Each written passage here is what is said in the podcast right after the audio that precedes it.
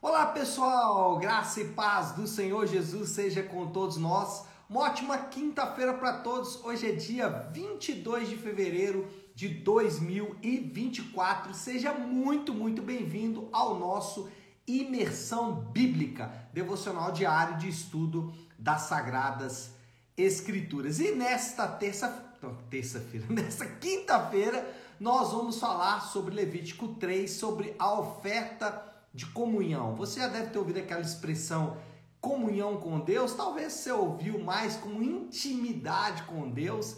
E a gente pensa às vezes que isso é uma coisa bem moderna. Não, lá em Levítico já previa uma oferta de comunhão e é sobre esta oferta de comunhão que a gente vai tratar hoje aqui em Levítico capítulo 3. É, eu separei um versículo aqui que é o versículo 1 mas na verdade ele é um versículo que ajuda a entender, mas não resume tão bem assim o capítulo. Mas vamos lá, eu escolhi ele, vamos ler. Diz assim: Levítico 3, versículo 1 fala assim: Se a sua oferta for sacrifício de comunhão, e você oferecer um animal do rebanho de gado, seja macho, seja fêmea, apresentará um animal sem defeito. Então, o que nós vemos aqui é que há uma mudança então do tom. A oferta de cereal, que foi do capítulo 2, passa agora para a oferta de comunhão e o versículo 1 do capítulo 3 marca esta mudança. Vamos falar aqui, fazer um panorama geral desse capítulo 3 de Levítico. Primeira coisa que temos que falar aqui é que essa oferta ela tem um propósito, assim como o holocausto tem um propósito, como a oferta de cereal, aliás, como todas as ofertas que a gente vai ver aqui em Levítico, essa oferta também tinha um propósito. E qual era o propósito da oferta de comunhão? O próprio nome diz. É uma oferta para celebrar a comunhão com Deus, para celebrar essa comunhão com Deus entre as pessoas e também para celebrar a comunhão de pessoas e pessoas. Era muito comum essas refeições cerimoniais para celebrar aí estas alianças. Quando a gente fala da palavra comunhão, ela não é muito moderna, né? O pessoal não usa muito aí essa palavra nos dias de hoje, mas usamos mais a palavra intimidade com Deus. Então a oferta de comunhão era oferta para celebrar a intimidade, o relacionamento, a comunhão entre Deus e o seu povo e também poderia ser, né, também para celebrar aliança entre pessoas.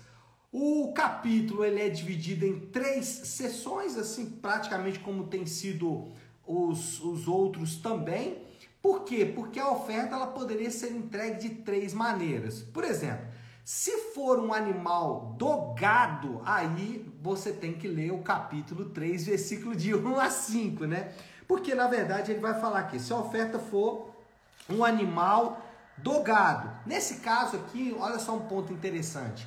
Ele pode ser macho ou fêmea. Algumas ofertas eram só o animal macho. Por exemplo, no holocausto era só um macho sem defeito, no capítulo 1, versículo 3. Aqui não, pode ser macho ou fêmea. Então, gado, boi, né, novilho, poderia ser oferecido aqui. Mas se for um animal do rebanho, aí é versículo 6 a 11. Se for oferecer um animal do rebanho, como sacrifício de comunhão ao Senhor, trará um macho ou fêmea. E aí, mais uma vez, macho e fêmea aparecendo aqui. E se for um cabrito, aí, versículo 12 até o 16 Aqui não prevê né, a rolinha ou a ave, a pomba, né? Por quê? Porque esse, essa oferta ela tinha algumas particularidades. Os adoradores comiam uma parte da oferta como um banquete de comunhão. Lembra que no caso do holocausto tinha que ser todo queimado? E aí só ali no caso dos, dos, do gado e tal, era tinha que separar a pele, no caso das aves, o papo, mas no caso da oferta de comunhão, não. Era só uma parte que era queimada, uma parte era oferecida, a gente vai falar disso daqui a pouco. Só que o restante, a carne do animal, era feito um famoso banquete, um banquete ali de comunhão. Sabe o que, que eu lembrei quando eu estava lendo aqui, estudando? Daquelas nossas reuniões há muitos anos atrás. Hoje não se faz mais isso por uma série de questões, até sanitárias mas aquelas reuniões para matar porco que havia aí, é uma prática, não sei se todo mundo aí já presenciou isso, né? Mas eu vivi muito isso na casa da minha avó, eles matavam ali o porco, era um dia de banquete, né? Porque a gente ficava ali comendo e depois aquela carne era armazenada e tudo mais. Mas o que acontecia aqui era basicamente isso também. Né? Não daquele jeito, né? Mas era um banquete de comunhão, porque a carne desse animal ele era servido para os adoradores. Essas refeições elas eram realizadas como celebração da aliança entre Deus e os homens ou entre pessoas. Já falamos isso. Essa, essa refeição cerimonial, essa refeição é, sagrada, por assim dizer, era para celebrar a aliança. Oferta para realizar, renovar ou praticar relacionamento de aliança. Era uma oferta que ela tinha esse propósito, ou realizar um pacto, uma aliança, renovar uma aliança ou praticar a aliança. Por isso que essa é uma oferta que os israelitas faziam muito porque era uma maneira de praticar, uma maneira de mostrar a aliança de Deus com o povo de maneira prática. Os adoradores não podiam comer, ainda que eles comessem partes do animal, mas havia algumas partes que, ele, que eles não podiam comer. E aí cada uma das, da, dos animais aqui tem a sua própria restrição, alguns a cauda não poderia ser comida e tal. Só que, grosso modo, a ideia era a gordura não, não podia ser comida, partes ali das vísceras da gordura e tal, e também o sangue. Por quê? Porque naquela, naquele período, né, acho que até hoje para alguns irmãos aí, o que eu vou dizer que faz sentido Naquela época, a gordura era a melhor parte. Tem gente que gosta da gordurinha ali, né? Da picanha, por exemplo. Eu gosto, mas não tanto quanto alguns irmãos. Mas enfim, a gordura era a melhor parte. Essa parte não, não, não poderia ser comida também. E o sangue também não poderia ser comido, porque o sangue era a vida do animal. Então a gordura como melhor parte e o sangue como a vida do animal não poderiam ser ingeridos pelo adorador. E por último, que é a última particularidade desta oferta, é que os sacerdotes, eles ficavam com uma parte desta oferta para eles também. Depois a gente vai ver, lá no capítulo 7, tem algumas regulamentações acerca dessa oferta. E lá eles vão dizer, por exemplo, que o peito e a coxa direita do animal não poder, é, ficariam então com o sacerdote, não seria também ingerida ali para é, não ser ingerida pelos adoradores. Bom, isso aqui é o que está aí no capítulo. Será que a gente tem alguma aplicação disso para hoje? Tem, tem muita aplicação. Esse, é, essa oferta, esse sacrifício, é o tipo de sacrifício que Jesus mencionou na sua última ceia. É isso mesmo. Jesus fez uma cerimônia ou uma refeição cerimonial como oferta de comunhão. Ele cita isso, inclusive.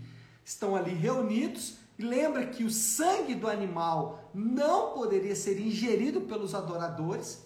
Aí o que, que acontece? Jesus faz a menção do seu sangue sendo entregue ali para uh, celebrar essa aliança. Eu até separei o texto aqui de Lucas 22, 20, que diz assim: da mesma forma, depois de ter comido o pão, ele pegou o cálice e disse: Esse é o cálice da nova aliança no meu sangue, que é derramado em favor de vocês. Legal que logo depois aqui, Levítico 2 é a oferta de cereal, depois a oferta de comunhão. Jesus também, depois do pão, no cereal, vem também a oferta de comunhão. Ou seja, existe, e aí eu sempre lembro para vocês que essas conexões entre textos do Antigo Testamento e do Novo Testamento não podem ser feitas de maneira aleatória. O próprio Novo Testamento aponta se aquilo que está acontecendo ali tem algum referente no Antigo Testamento. Nesse caso, tem. Jesus também está numa celebração de aliança com seus discípulos. a, a Páscoa era um tipo de oferta de comunhão e ele estava nesse momento. E ali tinha todos os elementos que essa oferta de comunhão também abrangia. Então a gente pode fazer essa conexão porque o próprio Novo Testamento também faz essa conexão, tá bom? Essas conexões não podem ser aleatórias. Eu sempre digo isso porque por vezes você vai ver pessoas fazendo isso, mas não é correto, não é bom que seja feito dessa forma. As conexões elas só podem ser feitas se houverem essas conexões de maneira muito nítida. Bom, existe um referente ou existe uma conexão entre a ceia do Senhor e a oferta de comunhão. Por exemplo, a ceia, assim como a oferta de comunhão, deve ser celebrada pelos participantes da aliança. Esse é um ponto importante porque existe uma tendência moderna de achar que a ceia do Senhor ela pode ser celebrada por qualquer pessoa. Lembra, a oferta de comunhão ela é uma oferta para celebrar a aliança. Então não faz sentido alguém participar da ceia ou da mesa do Senhor ou da oferta de comunhão se ele não faz parte do pacto, se ele ainda não está inserido na aliança. O pacto tem as suas próprias maneiras de entrar nele, não é de qualquer maneira, não é eu dizer, ah, eu faço parte do pacto, não. O pacto tem a sua própria maneira de entrar nele, e no, na nova aliança essa maneira é pelo batismo, é o batismo que nos coloca dentro do pacto, por assim dizer, ainda que esse pacto já possa ter existido antes, só que nós celebramos a entrada do pacto no batismo. Então a ceia deve ser celebrada pelos participantes da aliança por causa da questão da oferta da comunhão lá em Levítico. A ceia também, ela é um convite para entrar na aliança, então a ceia funciona como um ato evangelístico no sentido de convidar aqueles que estão ali, que ainda não fazem parte do pacto, a entrar no pacto e a ceia, aqui é um ponto importante. Em muitos ambientes e alguns cristãos até tratam a ceia como obrigação, mas a ceia ela é um ato de adoração. Nós fazemos ali com o nosso coração alegre, com o nosso coração satisfeito, feliz, porque nós estamos celebrando em uma refeição comum, uma refeição comunitária, nós estamos celebrando o pacto. Era isso que acontecia aqui na oferta de comunhão e é o que acontece também na ceia. Por isso que a ceia ela é um momento ímpar de adoração. Nós participamos não porque somos obrigados a participar, mas é porque não queremos perder esse momento glorioso de adoração ao Senhor. Outro, outra aplicação aqui, além dessa questão da ceia, é mostrar exatamente como a comunhão tem valor para Yahvé. Deus ele gosta de ver o seu povo em comunhão. Deus gosta disso. Então olha só, Deus estabeleceu que uma oferta, que coisa impressionante, né, gente? A gente pensa às vezes nessas ofertas lá do Antigo Testamento, como uma coisa pesada, né, árida, mas não era assim, gente. Os israelitas, eles faziam todas essas cerimônias com muita adoração no coração. Vejam os salmos. Salmos sempre ali o salmista está feliz, claro, né? Tem os salmos imprecatórios, ali os salmos onde eles é, são salmos de guerra e tal, mas enfim, na grande maioria, os salmos são salmos de alegria, de felicidade. Então o povo ia para esse dia aqui, essa oferta de comunhão, o povo ia feliz, satisfeito. Por quê? Porque eles estavam em um momento de comunhão com Deus e com o povo e também com o povo da aliança, né? E a Vé gosta disso. Deus gosta do seu povo reunido. Nos últimos anos aí, alguns grupos né, tentaram esvaziar a comunhão do povo de Deus, desvalorizar. Eu vejo isso aí com muita tristeza, às vezes valorizando muito mais atividades fora da comunhão do povo de Deus, dizendo que não tem problema, que você pode ter outros tipos de comunhão. Irmãos, não, não, não caia nessa armadilha, essa armadilha fácil, rasteira, né? Isso não é verdade. Deus ama ver o seu povo, o povo do pacto reunido ao redor da mesa ali em comunhão, celebrando o nome dele, celebrando a alegria, celebrando ali aquela comunhão maravilhosa. Na nossa realidade local, aqui na nossa igreja local, muitos irmãos aí, é, aliás, a maioria da igreja nave, sabe como nós gostamos de comunhão, né? Como a gente gosta de comida, tem sempre alguma coisa ali pra gente comer, saborear, se alegrar, rir. A gente gosta disso porque Deus gosta disso. Então nós gostamos de comunhão porque Yahvé gosta de comunhão, estabeleceu uma oferta para que o seu povo tivesse comunhão, sentassem ali à mesa, comessem todos juntos, se alegrassem e tudo mais. Então, Yahvé gosta de comunhão, nós também gostamos de comunhão. Agora, essa comunhão com Deus e entre o povo de Deus, ela é orgânica e natural. O que é orgânica e natural? Ela não pode ser produzida por nossos atos, né? não, não são os nossos atos que geram essa comunhão. Por exemplo, nós podemos fazer comida e comer juntos e não ter comunhão, não compartilharmos nada e mais, não estarmos unidos a nada. Então, a comunhão é, do povo de Deus é diferente porque não é como um almoço de negócios ou até um almoço entre cristãos de outras igrejas, não tem nada, problema nenhum em você se reunir com outros irmãos, mas os irmãos da sua igreja têm uma comunhão diferente. Deus te plantou ali. Qual é o ponto aqui? O ponto é dizer que esta comunhão, ela ainda que tenha atos externos, não são os atos externos que geram essa comunhão. É a comunhão com Deus que gera essas reuniões, esses, essas, essas, esses momentos ali de refeição comunitária. E aqui a refeição também, irmãos, ela é secundária no aspecto seguinte: o que faz a comunhão é o sacrifício de Jesus. Então, e aí a gente vai até ver isso daqui a pouco, é ele que é a base. A refeição nós fazemos como um, um ato de estarmos juntos ali, mas isso é orgânico no sentido de que vem do sacrifício de Jesus. E o último, a última aplicação aqui, já para a gente ir caminhando para o fim, existe um aspecto coletivo, ou seja, nós, e um aspecto corporativo, nós e o povo de Deus, da fé cristã que não pode ser desconsiderado. Então existe um aspecto coletivo da fé cristã, a fé cristã não é individual, não diz respeito a você como indivíduo, a fé cristã diz respeito ao povo de Deus, à família de Deus, aos filhos de Deus, então sempre relacionado ao grupo, ao coletivo, e também ela é corporativa no sentido de que não é qualquer grupo. Eu posso, como eu disse aqui, estar reunido com várias pessoas, até mesmo familiares, que é muito bom, gente, muito bom, isso é fantástico. Reúna-se mesmo com seus familiares, com amigos, façam negócios, não tem problema.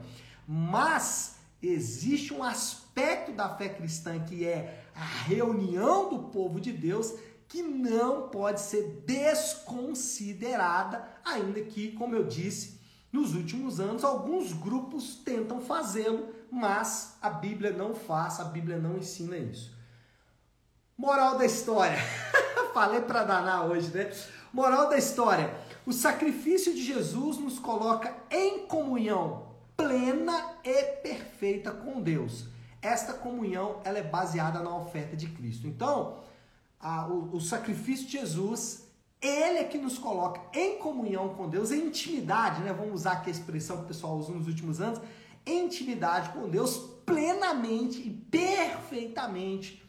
O sacrifício de Jesus faz isso. Então eu estou em intimidade com Deus não porque eu fui num culto de avivamento, mas é porque Cristo se entregou como oferta de comunhão para que eu tivesse comunhão com Deus. E aí o desafio do Léo para esta quinta-feira pense no sacrifício de Cristo na próxima vez que estiver em comunhão com a sua igreja. A próxima vez que você se reunir com os seus irmãos, pense que você não está ali simplesmente porque está. Você está ali porque alguém, no caso Jesus, entregou ou se entregou, na verdade, o seu próprio corpo como oferta de comunhão. Por isso estamos ali, porque celebramos esta comunhão com Deus. Tá certo, meu povo? Vamos orar? Vamos colocar tudo isso aí diante de Deus. Se você puder, então, pare um instante o que está fazendo e vamos juntos buscar a Deus em oração. Querido Deus, Pai de amor e graça, Senhor, nós nos deparamos nesta manhã com esta grande oferta, oferta de comunhão. Que oferta linda, Pai. Que mensagem maravilhosa. Como é lindo ver o povo do Senhor se alegrando ao se juntarem para celebrar a aliança, para celebrar o pacto com o Senhor. Pai, por vezes nós desprezamos isso, por vezes nós não consideramos as implicações de estarmos em união, comunhão, intimidade uns com os outros e com o Senhor, isso por meio do teu sacrifício. Perdoa-nos, Pai, e leva-nos a compreender essa comunhão de uma maneira singela e verdadeira. Assim oramos, em nome de Jesus. Amém. Amém, pessoal? Bom, então é isso. Nós vamos ficando por aqui. Que Deus te abençoe. Uma ótima, uma excelente quinta-feira para todos. Fiquem com Deus.